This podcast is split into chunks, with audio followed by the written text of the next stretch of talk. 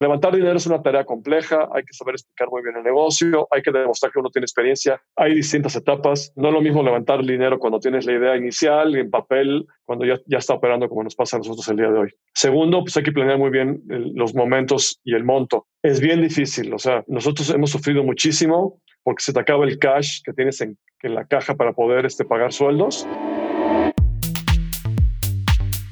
Hola. Soy Melissa Gómez Hindu y estás escuchando Momentum, un podcast de G2. Si tienes una startup, eres un inversionista o quieres saber todo acerca del ecosistema emprendedor, acompáñame a escuchar las historias de éxito, fracasos y anécdotas de las mejores startups y fondos de México, América Latina y el mundo. Y el mundo. Momentum es un podcast para ti, que tienes la pasión, visión y capacidad para aprender y adaptarte en este mundo cambiante. Comencemos. El día de hoy escucharemos a uno de los partners de G2MC, Jorge González, platicar con Vicente Fenol, founder y CEO de Cubo Financiero. Fenol se define como un apasionado que busca hacer de su compañía un vehículo fuerte que contribuye al desarrollo económico y social de las personas en México. Vicente es un emprendedor nato. En el 94 fundó Fincomún, una de las financieras más importantes de México, y también ayudó a crear ProDesarrollo, una asociación de microfinancieras y en 2012 fundó Cubo Financiero, una propuesta disruptiva para el sector financiero que buscó incursionar tempranamente en la industria ofreciendo préstamos y planes de inversión con rendimientos anuales competitivos. Cubo Financiero es una de las estrellas del portafolio de inversión de G2 Momentum Capital. Y hoy nos acompaña nuestro formato Portafolio Talks. Portafolio Talks. Jorge y Vicente comparten con nosotros todo sobre su institucionalización, gobierno corporativo y el cambio en su modelo de negocio. Quédate y escucha Momentum, un podcast de G2.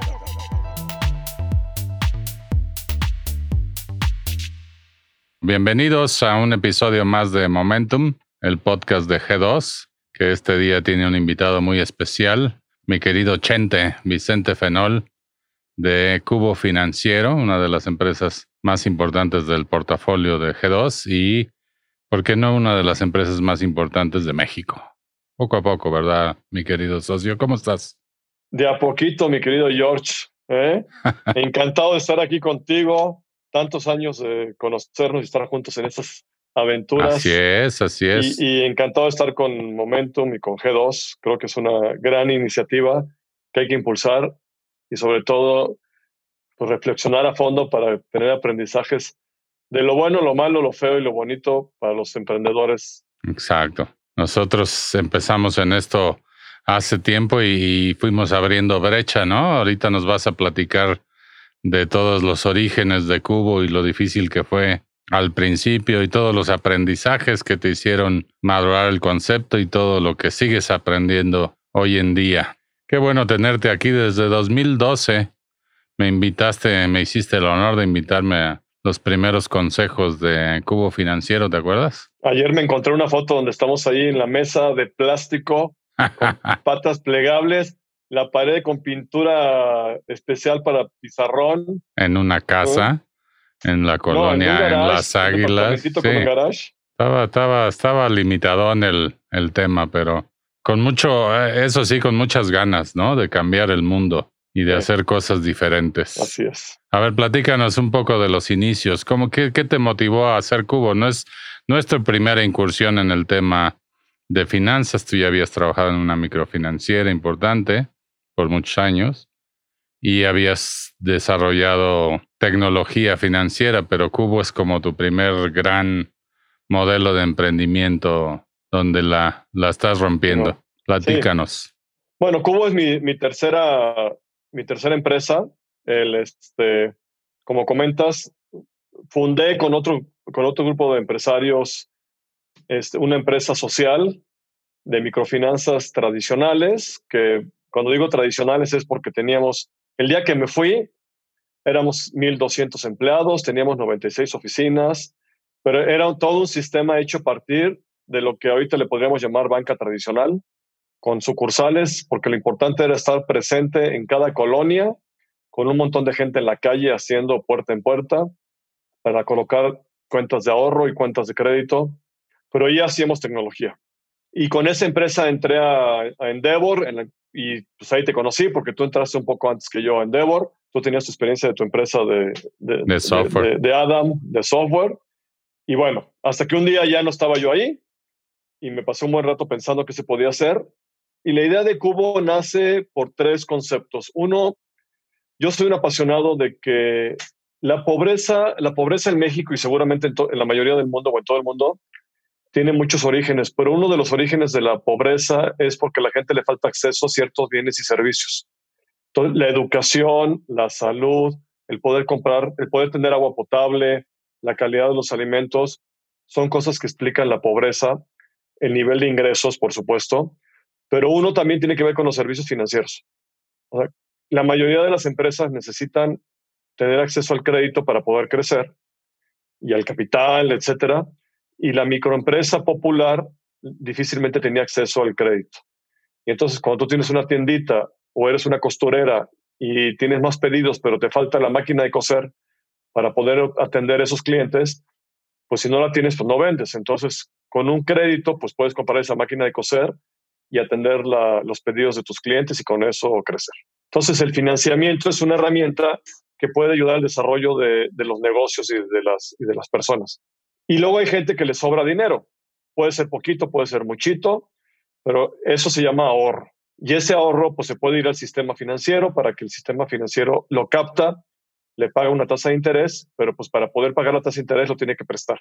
Y eso son microfinanzas, que es captar dinero por un lado y colocarlo por el otro y dándole mejor servicio a la gente. Y la idea de Cubo nace de ese principio. ¿Cómo le hacemos para que la gente tenga servicios de ahorro y de crédito mucho mejores para su día a día y con eso pueda tener oportunidades. A ver, a ver, eso es, eso es algo que me gustaría que puntualizaras porque en mejores hay diferentes eh, facetas. Así es. Mejor puede ser por rápido y entiendo que Cubo, ahorita nos vas a platicar, lo hace bastante rápido.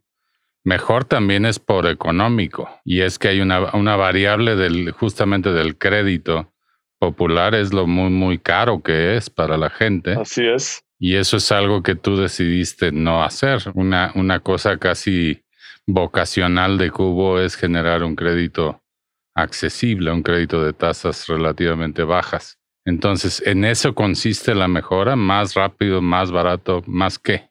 Es que justo iba para allá. Desde hace unos años para acá, ha habido una serie de, de disrupciones en el mercado que permiten crear conceptos de negocio nuevos, que muchos de estos están en el portafolio de G2. Así es. Pero pasaron, o sea, yo digo que pasaron tres disrupciones muy relevantes en la calle. Número uno, los costos de desarrollar tecnología bajaron brutalmente. Tú ya no tienes que comprar computadoras gigantescas para guardar tu información y procesarla. Las puedes rentar en la nube con unos cuantos dólares al mes. De acuerdo. Eso se llama Amazon, AWS, Google, Azure, etc. Cambió radicalmente el costo de tener tu información y procesarla en la nube. Siguiente gran cambio brutal, la cantidad de, ingenieros que tenemos en el mercado y, o sea, el software para desarrollar mejoró de manera muy importante. Tú y yo hicimos tecnología de los 80s, 90s y casi 2000s. Se sufría mucho más. El tipo de ingenieros y de software era mucho más complejo que lo que es hoy. Sin duda. afortunadamente, el software en sí mismo hace que sea más simple de desarrollar y tienen herramientas para hacer cosas mucho más fregonas. Y tercero, los celulares. El poder tener 120 millones de mexicanos con un celular en la mano y le puedes llevar ahí un servicio de lo que sea, es un cambio de paradigma brutal. Cuando juntas esas tres cosas, ¿por qué no hacer banca de una manera distinta? ¿Y por qué no hacer educación y salud? O sea, N negocios que están allá afuera ocurriendo. Y entonces ese es el gran cambio de paradigma. Esas tres cosas juntas te permiten bajar los costos de una manera radical y convertirlo en mejor tasa de interés para los ahorradores y menos tasa, como tú decías ahorita, para los que piden préstamos. Más otras cosas que ahorita platicamos. Pero en el origen de Cubo es eso. Hay una disrupción tecnológica que de repente te dices, ay, güey, podemos ver las cosas de una manera distinta y, y pensar en un modelo de negocio muy nuevo, ¿no? Claro. Justo puedes hacer cosas que antes estaban fuera del alcance. Cuando, tenías 1.200 personas para gestionar créditos, microcréditos, era porque no tenías posiblemente la capacidad de las herramientas, la, la movilidad de los smartphones, todo esto que mencionas, ¿no? Ahora, también se requiere creatividad y talento para decir esto se puede hacer y hagámoslo, porque yo veo a muchas instituciones financieras haciendo poco más o menos lo mismo que en los ochentas, ¿no? Sí, tal cual, sí, no, por supuesto. hay todo un tema de la vocación de emprendedora y en el caso de Cubo, te diría que son tres cosas. O sea, a ver, yo empecé esto, nos juntamos un grupo de personas, pero pues uno tiene, o sea, traes la idea, de alguna manera nace, juntas los puntos, como hay un video muy bueno de, de, Jobs, en, creo que es en Stanford, de juntando los puntos este, de, ¿no? de los, los dots. O sea, se juntan cosas y te, se te ocurre una idea, pero, pero estamos aquí gracias a tres cosas.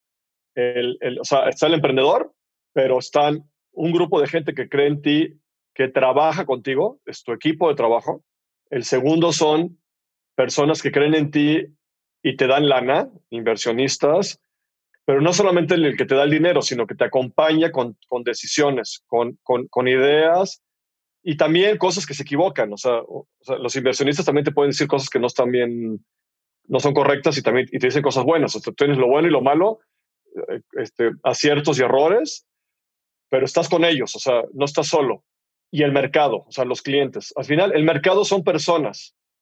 A mí una cosa que no me gusta, entre comillas lo digo, pero del concepto mercado es, no, o sea, son personas que compran, o sea, está medio implícito, pero al mismo tiempo es muy fácil que se te olvide como emprendedor. Sí, te piensas, en, te piensas en los números y en las cantidades y no en que finalmente son historias, ¿no? Yo recuerdo que tú tenías en la pared en aquel, en aquel casi garage donde empezaste, tenías cuadros muy inspiradores de las primeras acreditadas de Cubo. ¿Te acuerdas de esos cuadros? No, y aquí atrás de mí están algunos de esos y también están la foto de los 200 empleados que ya estamos en Cubo. Y están algunos de ustedes. Y entonces, pero digamos, este pequeño wallpaper que está ahí atrás, pues en general son historias de personas y el logotipo de la empresa y un diploma por ahí, pero lo que más tiene son personas, porque las empresas somos gracias a las personas y somos para las personas. Pero te gusta coleccionar esas historias de, de la señora que utilizó el crédito de Cubo y se compró esa máquina de coser y todo este rollo, ¿no? Sí, porque nos explica la razón de ser de la empresa. O sea, sin esas historias no estaríamos aquí y eso hay que tenerlas ahí, contárselas y hacer que la gente las viva. Y hoy es un reto pues, con todo el trabajo remoto que estamos haciendo con la pandemia, pero pues se está logrando. ¿no? Esa fue la, al principio tenías un modelo de préstamo en el que eras, digamos, muy innovador, no había muchos conceptos de eso, que es el peer-to-peer lending o préstamos entre personas. Y de ahí evolucionaste a lo que hoy es prácticamente un neobanco en toda la extensión de la palabra. ¿Qué, qué fue lo que generó esta evolución? ¿Qué fuiste aprendiendo que te, ¿Qué te hizo evolucionar? Mi primera empresa fue una microfinanciera tradicional, donde pues tienes por un lado gente que ahorra y gente que pide prestado, y entonces pues tú te encargas de captar ese ahorro y por otro lado prestarlo, y teníamos ahí tecnología, lo que fuera, pero tradicional. La idea de Cubo nació cuando yo escuché un par de conferencias sobre los marketplaces comerciales. En esas conferencias participó alguno de los fundadores de Amazon y otro de, de los de Mercado Libre, Mm. Y te cuentan cómo la historia era conectar gente que quería comprar cosas con gente que las vendía. Yo en ese viaje pues dije, ¿por qué no hacemos un marketplace financiero donde conectamos a una persona que tiene ahorro y esa persona se lo presta a una persona que quiere pedir prestado? En inglés, después descubrimos que se llamaba peer-to-peer lending o crowdfunding. Y entonces con esa premisa, pues nace la idea de crear una empresa nueva, se llamaba NB, que era, o sea, el eslogan interno que era este nuevo banco, surge la marca de Cubo y ahí rompimos tres reglas muy importantes. La primera fue, oye, pues aquí hay dinero de por medio, pues eso tiene que estar regulado. Hace siete años, en FinTech, la disrupción, además de usar tecnología y celulares y no sé qué, ser disruptivo era ser antisistema y decir, no vamos a ser regulados y vamos a romper las reglas. Y tú te vas a acordar muchas frases que me decías que no manches, güey, olvídate de eso. porque era, era cool decir que había que ser antisistema regulatorio. Y la verdad, nosotros no le hicimos caso al ser antisistema, sino dijimos no. Tú fuiste hay que ser ortodoxo, financieramente ortodoxo, quizás por tu formación de, de, todos esos años, pero Seguro. eso fue una, una decisión súper importante para Cubo de ser una institución regulada porque, tal cual, digamos, hoy en retrospectiva te da una perspectiva diferente y unas oportunidades muy grandes. Muy grandes. En aquellos tiempos era un dolor de cabeza, ¿no? ¿Te acuerdas? Sigue siendo dolor de cabeza, pero era, era, anti, era antidisruptivo y se convirtió en una de las principales ventajas competitivas. O sea, a veces la disrupción no tiene que ser romper todo, sino lo que yo eh, les digo mucho a los emprendedores es, analiza muy bien lo que hay, que funciona bien, porque lo puedes utilizar a tu favor de una manera muy importante. Entonces, bueno, conseguimos una autorización como sociedad financiera popular, regulada, que nos permite captar ahorro, dar préstamos y hacer otros 30 servicios financieros. Somos una especie de banco, de menudeo, de retail. Podemos hacer lo mismo que puede ser cualquier sucursal bancaria o casi lo mismo, con un par de diferencias. Pero bueno, al final es decidimos ser regulados, eso costó muchísimo trabajo, hoy es una gran ventaja competitiva. La otra regla que rompimos era en el peer-to-peer, hasta que no se juntan los ahorradores, el acreditado no recibe su dinero. Entonces, lo típico en el mercado era 15, 20, 30 días para que un acreditado reciba su dinero.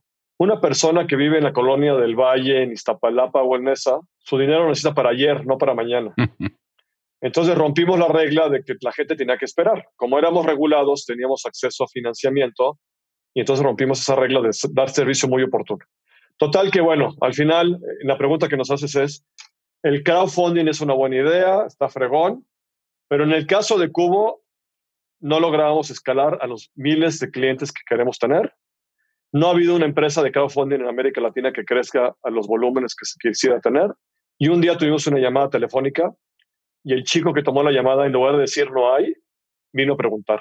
La llamada era una señora que dijo, me encanta su idea de crowdfunding, de, pero yo tengo 50 mil pesos y no los quiero poner en riesgo.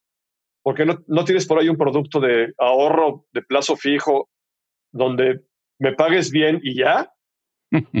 la verdad es que le dijimos que sí, siendo que yo tres veces le había dicho mi consejo, oigan, vamos a agregar productos nuevos y el consejo me decía, no, no, hay que ser los mejores crowdfundings de América Latina. Y en esa semana de la señora esta que le dijimos que sí, a que, a que su ahorro podía estar en plazo fijo, algún consejero mío, que casualmente está sentado del otro lado de la pantalla, me dijo, tengo una boda, tengo una boda en casa y el crowdfunding no me sirve, ¿qué me ofreces? Le digo, pues justo aquello que decimos que no tenemos que hacer, plazo fijo. Mi consejero tomó el producto. Mi boda ya tenía, bueno, es la boda de mi hija, de hecho, que, que sí, que sí tuvo lugar y estuvo muy buena, por cierto. Pero justo estaba yo ahorrando para esa, para una fecha muy específica. No, no, el crowdfunding no era para mí, claramente. No era para ti. El tema concreto es que entre una señora que yo nunca conocí y un consejero que está aquí con nosotros, tomamos la decisión de crear un producto de plazo fijo y se convirtió en el gran éxito de Cubo para crecer de manera muy importante en, los ahorros. La gente necesita productos sencillos. A veces la disrupción estorba. La gran conclusión que yo tengo es, crowdfunding era fregón, disruptivo, lo que sea. Es muy complicado para la mayoría de la gente. Algo sencillo que la gente entiende. No todas las disrupciones son cosas absolutamente nuevas. Lo que Cubo hizo con ahorro tradicional y plazo fijo tradicional es hacerlo tan bonito y fácil que es disruptivo en el mercado. Nadie ha hecho lo que hemos hecho nosotros con dos productos que son súper antiguos, súper básicos y clásicos, pero lo hacemos tan bien y tan funcional para el cliente que fue disruptivo. Hoy ya somos una especie de banco porque no solamente tenemos cuentas de crédito y ahorro, ya tenemos una tarjeta de débito y a partir de ayer ya tenemos una chequera digital donde la gente puede mandarle dinero a quien quiera. Entonces, ya tenemos cuatro productos que nos permiten resolver de una manera muy integral los servicios de la mayoría de los mexicanos y vendrán cosas nuevas, pero estamos muy contentos porque gracias a esa licencia que nos decían que era antidisruptiva, tenemos hoy algo que es más disruptivo que los disruptivos del mercado fintech. Y estoy seguro que vamos a lograr una historia muy fregona. Yo pienso que esa fue la gran decisión de Cubo en su momento de adoptar la regulación y ser una institución regulada, porque obviamente muchos se lanzaron a la alberca sin el salvavidas y después apareció la ley FinTech y, y de alguna forma los acogió y les dio un entorno regulado, que al final se parece bastante, por cierto, a la regulación que tú has tenido que enfrentar desde hace mucho tiempo. Pero en su momento esa decisión nos costó sangre y sudor y lágrimas, porque te acuerdas que estuvimos año y medio o algo por el estilo sin poder captar ahorro. Sí. Y financiando todos los créditos de con dinero de accionistas y con capital, eso es algo súper caro, ¿no? Súper caro, pero pues demostramos que se podía hacer. Y bueno, pues gracias a Dios aquí estamos y estoy contando una historia nueva. Pero ahora, justo por haber sido regulada, ahora eres una Sofipo que incluso tiene ahorro protegido y toda una estructura de, regulación y de auditoría y de seguimiento que te da mucha solidez en tus finanzas y te permite ofrecer pues todo tipo de servicios financieros. Como dices, eres una especie de banco y diríamos que somos un banco, si no es porque Alfredo Acevedo nos regaña siempre, el presidente del consejo. Porque, Ayer nos regañó afortunadamente. Sí, porque nosotros le decimos banco, porque pues para allá vamos, es la verdad, ¿no es cierto? Sí, lo pasa que la ley en México dice que no puedes usar la palabra banco, excepto si es un banco de fonda, no para sentarte. Exacto. pero quiero comentar algo muy importante, que es el gobierno corporativo. Eh, eh, aquí estamos en una sesión para emprendedores. Este, y creo que tú y yo podemos contar algunas historias. A ver, el emprendedor tiene una iniciativa, tienes ganas, no tienes lana, te dedicas 35 horas de 24 horas que tiene el día a generar tu idea. Pero no hay que estar solos. Una gran lección de Cubo es el hecho de haber podido invitarte a ti, Jorge, y a otros montón de emprendedores a que nos acompañaran en crear un concepto donde estar solo puede ser un gran error. O sea, tener consejeros que te ayuden a tomar decisiones en cuanto lo financiero, el producto, el camino a seguir, o sea, la soledad del emprendedor es muy, es muy fuerte. Entonces, ah, no siempre te van a decir cosas que necesitas. También el consejo se equivoca, pero estar solo es peor que mal acompañado. Bueno, en ese sentido, tú desde hace tiempo que no estás solo. Bueno, a mí me invitaste al, al consejo cuando volvemos a la historia del, del casi garage y de la mesa de plástico. Éramos cuatro consejeros o algo, pero cinco quizás. Y tres este, empleados. había más consejo que empleados. Sí, sí, sí. Y hoy casi es lo mismo porque tienes todo una un séquito de consejeros, una corte, este, creo que tienes más consejeros que Citibanamex, ¿no? ¿O qué? No, lo que pasa es que Cubo es una escuela, entonces lo que sucede en Cubo, primero tenemos un tema regulatorio que afortunadamente ya cambió, pero cada consejero tiene que tener un suplente que a fuerza tiene que ser invitado a la reunión.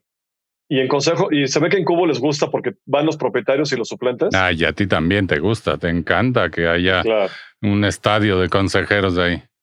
Eberto Taracena, Diego Cerebrisky, Javier Molinar, Julio Curi, Pilar Aguilar. No, bueno, es interminable la lista, pero muy buena lista. Debo admitir que me siento ahí hasta, hasta pequeño en, en la compañía de tantísima gente y ahora con, con nuevos inversionistas que se han incorporado recientemente, este, va a ser más grande aquello, vamos a necesitar este... Consume suficiente. Pues, el centro Banamex para tus juntas o algo por el estilo, ¿no? Pero otro tema importante del consejo es que tiene, uno tiene que aprender a dejar participar a los directores, a tu equipo. Yo cometí ese error en mi otra empresa porque me lo pedían varios de mis consejeros. La relación era únicamente entre el consejo y el director general y tú después del consejo tienes que bajar la información. Es un gran error. O sea, si te regañan, que te regañen delante de tu equipo. Si no te regañan, pues qué bueno y te echan flores delante del equipo. O sea, el equipo tiene que aprender a hablar frente a un consejo y a, hacer sus presentaciones. Tenemos que hacer que el gobierno corporativo no es nada más del director hacia arriba del consejo y los accionistas, sino es que es un equipo que tiene que colaborar y tiene que interactuar con estas personas que están apoyando en tu proceso de gobierno para la toma de decisiones. No se requiere un consejo muy grande. O sea, la verdad yo creo que entre cuatro y cinco personas es suficiente para la mayoría de los emprendedores. No, bueno, tú tienes cinco veces eso, así es que no digas. no des consejos que tú no aplicas, porque tú tienes una colección de consejeros. Pero, pero sí te digo una cosa interesante, porque nomás hemos hecho varias rondas de capital y conforme entran accionistas nuevos empiezan a tener derechos corporativos. Y es un gran arte saber administrar los derechos corporativos y vendrá una nueva generación de relación de derechos corporativos que tenemos que hacer a partir pues, de la ronda que acabamos de cerrar. Pero así es esto. Es mejor eso que no tener empresa. ¿no? Muy bien, y bueno, el gobierno corporativo te ha dado también mucha solidez. Digamos que Cubo no es de dar bandazos o de equivocarse típicamente, porque sí tiene, sí tiene una estructura, sí se revisa el presupuesto, sí hay una, una gestión eh, operativa, sí hay calls con el CFO cada mes para vigilar el seguimiento. Hay un comité de auditoría al que me hiciste el favor de invitarme, que era súper aburrido. Por fortuna ya, ya, ya no estoy ahí. Este, pero todo eso finalmente construye decisiones sólidas y eso es algo que creo que a lo mejor en el caso de Cubo se ha privilegiado sobre otros temas. Cuesta más trabajo construir un, gobierno corporativo en una compañía regulada y hacer toda esta estructura para crecer, pero a la larga tienes algo mucho más sólido y que puede hacer más cosas, ¿no? Increíble, sí, tal cual. Digamos, los cimientos fueron más pesados, tuviste que meterle más concreto y todo este rollo, pero al final tienes una, un tremendo vehículo para crecer y, y estás creciendo, ¿no? Platícanos del el Cubo Wallet, que ya tengo yo la mía y este, ya bajé la app y todo el cuento. Le llamamos Cubo Wallet porque por ahí, ahí hay un banco español azul que le ha metido tanta lana a la palabra wallet que pues vale la pena treparse de la marketing gratis. Muy bien. Otros. Pero no, el tema, el tema es el siguiente, a ver, le dedicamos mucho tiempo a entender al cliente y hablar con los clientes. Hacemos muchas visitas en campo y hacemos muchas este, reuniones digitales y videos con los, con los clientes. Yo creo mucho en la antropología y en la psicología comercial y tener que entender los perfiles de los usuarios para ver para dónde va. Cuando tú tienes un cliente que es una, una emprendedora, que puede ser una dentista o una señora que tiene talleres de costura o dos o tres tienditas de abarrotes, o es un freelancer, contador o diseñador, o el empleado de una empresa mediana. Pero bueno, los servicios financieros son básicamente cuatro cosas. Primero, ¿dónde recibo mi dinero? Si lo vemos en un ciclo, la gente necesita recibir su dinero de alguna manera. México es un país que tiene mucho uso del efectivo, pero la gente empieza a digitalizarse. Entonces, ¿dónde recibo mi dinero para que me paguen mi nómina o me, o me paguen mis clientes? Nada más tienes dinero de dos maneras. O te pagan un sueldo o, clientes. De vez en cuando se muere la abuela y te da dinero, pero eso casi no pasa. Entonces, o mi nómina o mis clientes. Y digo, después ese dinero que yo tengo lo uso para pagar le puedo pagar a mis empleados, le puedo pagar a mis proveedores, le puedo dar el domingo a mis hijos, el gasto de mi casa. Entonces hay entradas y salidas de dinero. Eso es la primera parte de los servicios financieros, con permitir que entre y salga dinero. La segunda parte es, si te sobra, pues hay que ahorrarlo. Todo el mundo tenemos necesidades de corto, de mediano y de largo plazo. Hay que ahorrar para una pensión, hay que ahorrar si quiero irme de vacaciones, hay que ahorrar para comprarme un coche o darle un enganche o comprarme una móvil para la casa, etc. O puedo pedir prestado y para comprar, o sea, el ahorro es consumo futuro, el crédito es consumo actual, pero básicamente en entrada y salida de dinero y guardar dinero o usarlo hoy, se resume la mayoría de la banca en todos lados. Ya en medio puedes meter muchas cositas de productos diferenciados, etcétera, pero esa es la solución que estamos resolviendo en Cuba. Lanzamos hace unas semanas una tarjeta de débito para que puedas hacer compras. Las puedes hacer por internet, las puedes hacer físicas, en, presenciales. Acabamos de lanzar el día de ayer el envío de dinero a cualquier persona. Y el, el concepto del wallet es una aplicación para que tengas todos tus servicios financieros en un solo lugar. La mayoría de la gente no quiere tener cinco aplicaciones, una para recibir dinero, otra para pagar los gastos, la luz, otra para ahorrar y otra para pedir prestado. La ventaja de Cubo de tener una licencia bancaria o financiera a través de la sociedad financiera, pues es que puedes darle todos los servicios ahí adentro y no está brincando con aplicaciones y optimizas tus costos de operación, optimizas tu marketing y sobre todo creas una experiencia del usuario mucho más profunda con el usuario. Muchas gracias. Ahí está, ahí está, ahí está. Para que veas, para que veas que sí, sí la tenemos al final se trata de crear experiencias muy sencillas, pero de alto valor para la, para, para la gente. Entonces nosotros nos queremos convertir en el banco que has soñado que te ayuda a lograr tus sueños. Puede sonar un poco así como eslogan comercial. Romanticón como a ti te gusta. Eres, eres, eres un romántico idealista, mi querido socio. Por eso, por eso te salen esos eslogans. Somos románticos idealistas, pero tenemos afortunadamente a todo el equipo trabajando en esa, en esa idea romántica. Exacto. Que tarde o temprano la vamos a lograr. Bueno, y la has logrado, porque bien que mal has prestado una muy buena cantidad de dinero a una muy buena cantidad de clientes. Danos los últimos, los últimos datos. Hemos prestado más de 1.600 millones de pesos a 44 mil proyectos. Sí, es un montón. Y hemos captado más de 1.900 millones de pesos de cerca de 25 mil personas. Ya es una lana. ¿Cómo no? ese dinero junto, más de 3.300 millones de pesos en la economía mexicana, es poquito, pero es muchito para mucha gente, ¿no? Para una empresa que lo hace 100% digital, sí me parece que es un número súper relevante, ¿no? Porque Cubo sigue sin tener una sola sucursal, no lo piensa, no lo piensa hacer. Cubo es un equipo de 200 personas que, digamos, están prácticamente la mayoría en la Ciudad de México, si no es que, que todos, bueno, ahora con Zoom andan por todos lados, ¿no? Pero no es un banco distribuido con sucursales donde le veas el ladrillo y digas, ay, aquí voy a dejar mi dinero. O sea, has captado todo este dinero en una plataforma digital. Sí. Con una sola oficina en la colonia Florida y that's it. Éramos una, era, y lo voy a decir así, aunque todavía está, éramos una sola oficina en Colonia Florida. Fuimos un garage, luego fuimos un pequeño edificio, luego fuimos esta bodega en Hoy somos 200 oficinas en 200 casas de 200 empleados, pero que no tocan a un solo cliente. Ya no hace falta la oficina de la colonia Florida, no hace falta el departamento de no sé dónde. Tendremos que tener algo para algunas cosas legales y de trabajo menor, pero somos una empresa que verdaderamente, digitalmente hablando, podemos operar de una manera, o sea, somos centralizados en el producto, distribuidos en la ubicación de la gente sin necesidad de tener este, que ver a los clientes cara a cara para, para resolver sus este, problemas. Hay algunas fintechs, y no voy a mencionarlas porque no se trata de eso, pero que se definen como fintechs y sin embargo tú tienes que ir físicamente a firmar el contrato. no se han apartado de, de, de, prácticas este, pues, que deberían ya estar superadas en el mundo digital del 2020, ¿no? Cubo, eso sí, yo lo, me consta, hemos sufrido y nos hemos tenido que parar de cabeza para seguir siendo 100% digitales aferradamente al, al, tema, ¿no es cierto? Tal cual, tal cual, tal cual. Oye, este, vamos a platicar un poco del tema de, de los levantamientos de capital. Tú hiciste primero algunas rondas iniciales, nosotros tuvimos el...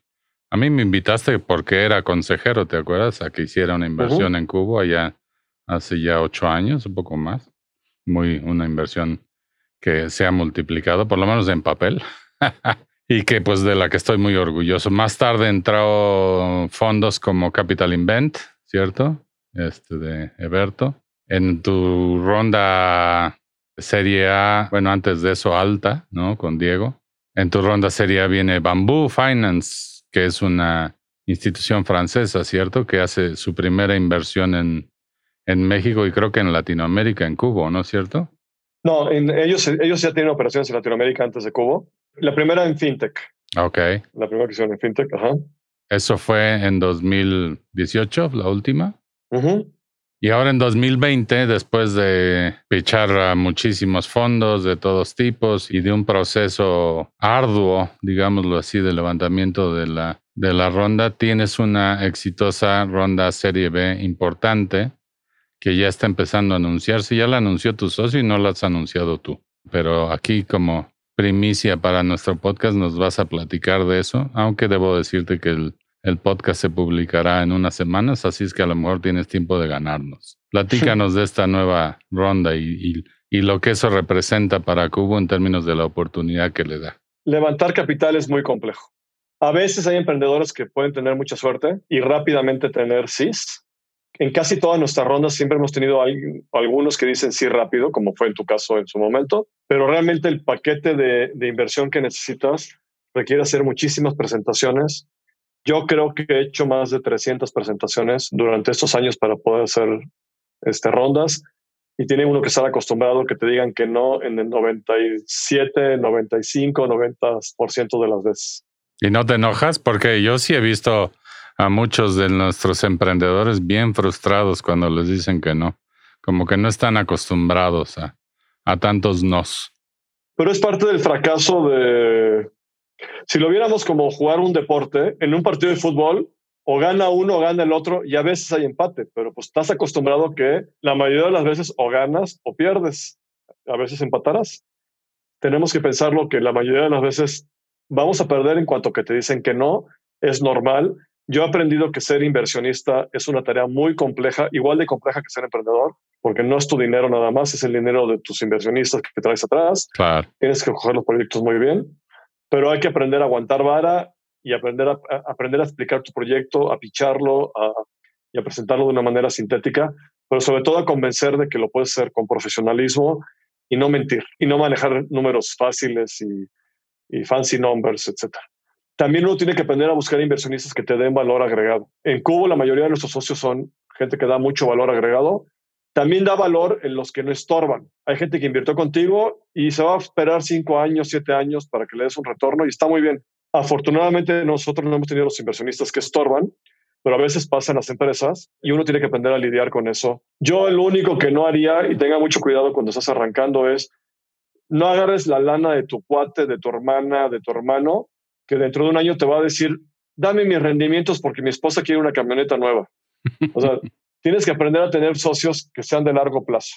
Sí, porque la esposa va a tener que seguir eh, usando Uber porque la lana está invertida, ¿no? Nosotros le hemos dicho que no a inversionistas. O sea, no es nada fácil con la presión del dinero, pero si no comparten tus valores y tu visión, en primer lugar los valores, aguas con ese tipo de inversionistas. Pero bueno, entonces regresando, o sea, levantar dinero es una tarea compleja, hay que saber explicar muy bien el negocio, hay que demostrar que uno tiene experiencia, hay distintas etapas. No es lo mismo levantar dinero cuando tienes la idea inicial en papel, cuando ya, ya está operando como nos pasa a nosotros el día de hoy. Segundo, pues hay que planear muy bien los momentos y el monto.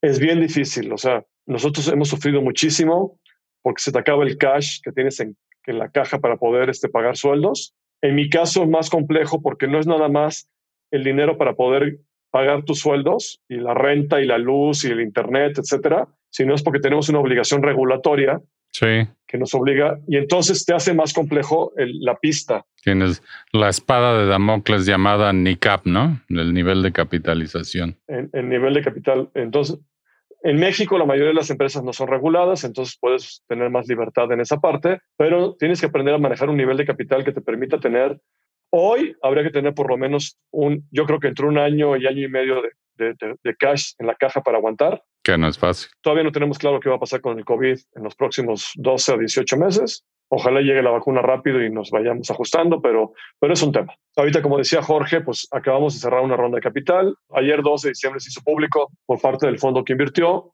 y logramos cerrar una ronda durante esta pandemia y fue muy complejo. Pero pues ahí afortunadamente ya está. Y esto pues nos da la posibilidad de un crecimiento importante para adelante. Seguimos negociando porque logramos la mitad de nuestro objetivo de financiamiento. Estamos a punto de cerrar los otros dos este, paquetes. No he anunciado porque a mí me gustaría anunciarlo con el paquete completo, entonces, este, pero pues el fondo quería anunciar, pues adelante con eso. Tienes ya uno no solo comprometido, sino que ya incluso hizo ya depósitos, por decirlo de alguna manera. Tal cual. Sí. Y tienes dos que están en en due diligence y en suma van a ser una ronda muy sustancial. ¿No nos quieres decir el numerito ahí para que nuestros oyentes se emocionen? Es un número bueno. Lo que ya tenemos ahorita en la caja son 17 millones de dólares y lo que sigue pues es tantito, tantito más, ¿no? Pero va a ser un número bueno. Creo que vamos a poder sacar una de las rondas más importantes en fintech en, México en esta época, en una empresa que tiene pandemia. tres cosas. Una ronda importante, pero con tres cosas adicionales que son muy buenas. Una licencia que nos permite hacer más que los demás, una experiencia muy importante en el negocio más difícil del mundo fintech, que es prestar dinero. Hemos dado más de 44 mil préstamos, hemos recibido cerca de 800 mil solicitudes. O sea, tenemos una base de datos de información para hacer machine learning muy importante. Hemos perdido dinero prestando. O sea, lo, lo fácil es prestar, el problema es cobrar. Claro. Esa es nuestra segunda ventaja una licencia, saber prestar dinero y la tercera, un equipo muy comprometido, que tiene conocimiento pero sobre todo tiene valores y tiene compromiso con el modelo de negocios. Cuando juntas personas, tecnología, licencia, conocimiento y dinero, porque pues el dinero sí hace falta, pues pensamos que tenemos adelante una gran oportunidad para darle a México una propuesta de banca muy diferente. Te, te, faltó una, o sea, personas, dinero. Te faltó vocación, porque una cosa que tiene Cubo es que es súper fiel a lo que, a ese propósito transformacional que siempre has traído de impulsar a la gente a lo que le llamas la, la clase media emergente de México y todo eso que, es, que implica. Pero con una, o sea, eres súper necio en prestar a, a, costos muy razonables, o sea, de microfinanzas posiblemente seas el más económico Obviamente le vas a prestar a los que demuestran una capacidad de pago y eso te, te lleva a rechazar más solicitudes que la mayoría. Pero eh, en ese tema de dar mejores servicios financieros a un costo razonable, en pocas palabras, para mí como inversionista de Cubo, eso es lo que me gusta de Cubo, que es una compañía que presta a tasas razonables y que paga bien a sus ahorradores y que gana menos que lo que ganan las microfinancieras tradicionales eh, de margen de intermediación bruto, pero lo hace con gusto porque de alguna forma en eso ve creciendo su impacto y su footprint en el mercado, ¿no es cierto? Sí, generamos menos en ese nivel del estado de resultados y estoy seguro que vamos a ganar más dinero que ellos en el bottom line. El, este, los números de eficiencia y de productividad que tenemos contra los modelos tradicionales son varias veces mejores de lo que traen los tradicionales y más pronto que tarde se va a notar de una manera muy relevante en el estado de resultados. Que eso es un poco lo mismo que la misma tesis con la que entraste a ser una institución regulada. Te costó mucho más trabajo y te costó más dinero ser regulado, pero a la larga vas a ver el beneficio. Te costó más dinero ser eh, tasas razonables y experimentar con riesgos y mejorar cada vez más tus modelos de machine learning y todo lo que necesitas para poder prestar en un préstamo 100% digital, pero ese es el cimiento que construye hoy una historia que, que debe ser muy exitosa con todo este dinero que va a entrar a Cuba en las próximas eh, semanas y meses y que lo va a hacer una institución todavía más grande, ¿no? Sí, nos costó más dinero ser regulados, sí, pero hoy, pagándole mejor a los ahorradores, nos cuesta menos de la mitad que mi competencia que no está regulada, que presta dinero, que se tiene que ir a fondear a tasas caras. Hoy, el costo inicial de regulación... Lo estás amortizando con eso, con... Ya se amortizó, o sea, lo que ahorramos de intereses que no pagamos como pagan los demás, es un gran negocio comparado con que los que, por haberlos hecho regulados. Es un, eso es un ejemplo muy clarito del proceso, ¿no? Por eso, ah, digamos, a mí, por eso me gusta mucho ser inversionista de Cuba y por eso creo que tiene un gran futuro, porque además el nivel de satisfacción que tienen tus clientes, el nivel de repetición que tienen es, muy alto. Tus ahorradores están súper contentos. Tienes además un producto súper interesante que ahora se llama comunidades. Platícanos un poco de comunidades, porque yo creo que mucha gente aquí querrá eh, de los que escuchan este podcast a lo mejor quiere ahorrar un dinerito y este producto de comunidades me parece que le puede ayudar. En, México y en todo el mundo, el que más tiene, le pagan más. Si tú tienes 10 mil pesos, si te va bien, te pagan intereses. el que tiene 100 mil, le pagan un poquito más. Entonces vamos a suponer, si tienes 10 mil, te pagan el 2%. Si tienes 100 mil, te pagan el 2.5%. Y si tienes un millón, te pagan el 4%. Y ya si tienes 10 millones de pesos, pues a lo mejor te pagan el 5,5% para las tasas de México de hoy. Entonces, el que tiene más lana, le pagan más y nosotros dijimos, pues esto no es justo. Creamos comunidades y entonces, pues nos podemos juntar varios y en la medida que estos varios estamos juntos, Cubo te paga una tasa de interés más alta. Cada quien tiene su cuenta de ahorro. Nadie sabe cuánto va, cuánto tienen cada uno de los demás, porque hay una, la ley los obliga al secreto bancario, pero tal vez entre todos los amigos juntamos medio millón de pesos en lugar de que cada quien tenga 10 mil. Y medio millón paga más que 10 mil y Cubo lo que hace es premia como si fueras un solo, una sola persona al grupo en lugar de castigar, porque el negocio tradicional es fragmentar. Tú ten muchos de a poquito para que no les pagues para nada. que te salga más barato. Exactamente. Nosotros decimos, júntalos en comunidades, en manada, en, en, lo que en muéganos, como te quieras llamar, ¿no? Y paguemos un rendimiento más justo en función de que el grupo se, se integra. Es decir, si yo invierto solo, me vas a pagar menos que si yo me llevo a toda la familia y la convenzo de vamos a poner todos el dinero en cubo. Pero no, y, no lo limitamos nada más a tu familia. Pueden entrar quien, tus amigos, mi condominio, tu, trabajo, mi, equipo de fútbol. Obvio, obvio no tengo uno, ¿no?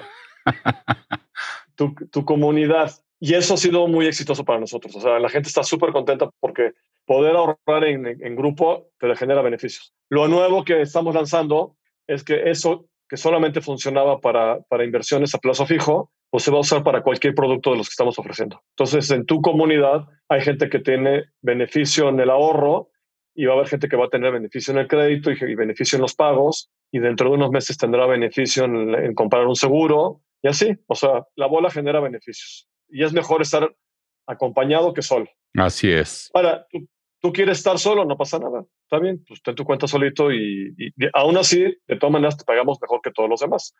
Pero en comunidad te va, te va mejor. Entonces, este, es un paradigma bien interesante porque te cambia la tecnología, te cambia el marketing, te cambia la gestión interna, te cambia sistemas de control. Son ideas que se tienen que ejecutar. la idea no basta. Todos los elementos de proceso y de negocio para que eso jale se convierten en temas bastante complejos. Muy bien. Pero se puede, ¿no? Pues entonces tienes una compañía que ya tiene, ¿cuántos años tiene ya Cubo? ¿Cuándo empezó? ¿En 2011 o 12? No, la empresa creada a finales del 12, realmente trabajando comercialmente a partir de finales del 2013. Tenemos siete años en el mercado con el producto de crédito y como dijiste hace ratito que nos tardamos un poco, cinco años y medio con los productos de depósitos de, ahorro, seis semanas con el débito y 24 horas con el envío de dinero. Pues muy bien, pues pronto vas a estar en seguros, vas a estar en, en, en, todo tipo de cosas, porque al final del día, pues lo que estás construyendo es un banco y un banco 100% digital, 100% orientado a esa clase media emergente y con unas, digamos, productos poderosos, con un equipo súper bueno que has armado. Estoy muy, muy contento y muy orgulloso de haber apoyado a ese cubo desde, desde la mesa de plástico hasta la fecha, ¿no?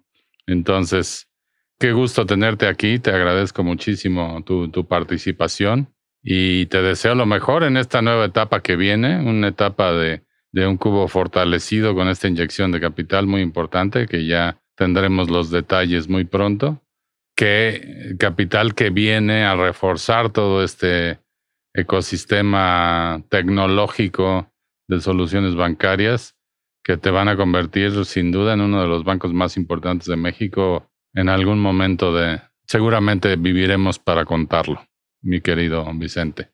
Seguramente viviremos para contarlo y espero que no tengamos tantas canas como no, se nos junten más de las que ya tenemos ahorita. ya tenemos suficientes, ahí déjalo. Porque digo, a ver, yo creo que la mayoría de los emprendedores que van a pasar por esta pasarela van a ser bastante chavitos, pero Jorge va a repetir en todas, pero en esta Jorge y yo somos bastante veteranos. Exacto, no, no, no ¿Eh? nos hagas hablar de la edad porque no salimos ganando ese partido.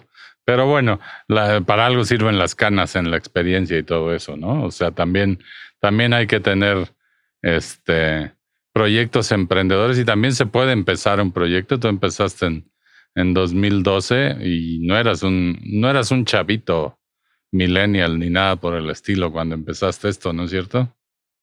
Para nada. Yo tengo, hoy tengo 53 años, o sea, empezamos, o empecé, o sea, esta historia de Cubo la empecé a los 44, a los 46. Entonces, este, y me, me encanta, ha sido súper divertido. Afortunadamente, mi esposa y mis cuatro hijos me han apoyado de una manera increíble.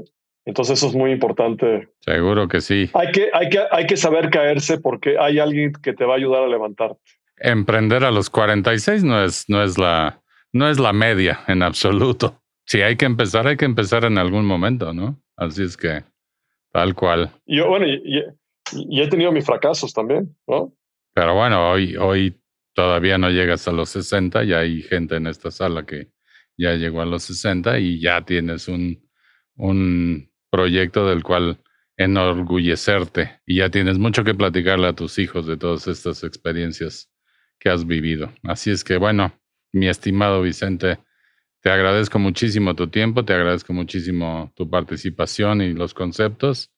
Y estoy seguro que este episodio va a inspirar a muchos a emprender, va a inspirar a muchos a seguir siendo disruptivo, a no conformarse con el status quo y aprovechar las oportunidades como tú las supiste aprovechar. Felicidades y enhorabuena por esta ronda y por todo lo que viene en Cubo.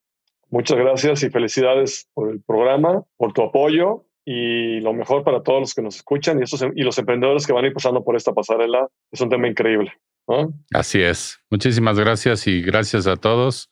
No olviden suscribirse en Spotify, este, en Apple, en donde sea que usen la plataforma para podcast o también véanos en nuestra página web. Ahí está g2momentum.capital. Ahí, ahí van a encontrar todo este contenido. Muchísimas gracias, Vicente, y buenas tardes. Adiós. Bye. Hasta luego. Innovación. Innovación. Visión. Visión. Fundraising. Fundraising. Rondas de inversión. Rondas de inversión. Venture Capital. Venture Capital. Expertise. Expertise. Estrategia comercial. Estrategia comercial. Momentum. Momentum. Yo soy Melissa Gómez Hindle y esto fue Momentum, un podcast de G2. Acompáñanos en el próximo capítulo para escuchar más pláticas del portafolio e historias del mundo del startup. ¿Tienes preguntas? Estamos aquí para resolver todas tus dudas sobre el ecosistema emprendedor en México. Visítanos en g2momentum.capital y síguenos en Twitter, Facebook o LinkedIn como arroba G2 Consultores. G2 Consultores. Este podcast es grabado y producido en los estudios de Nodalab en la Ciudad de México. Para más información, visita nodalab.com.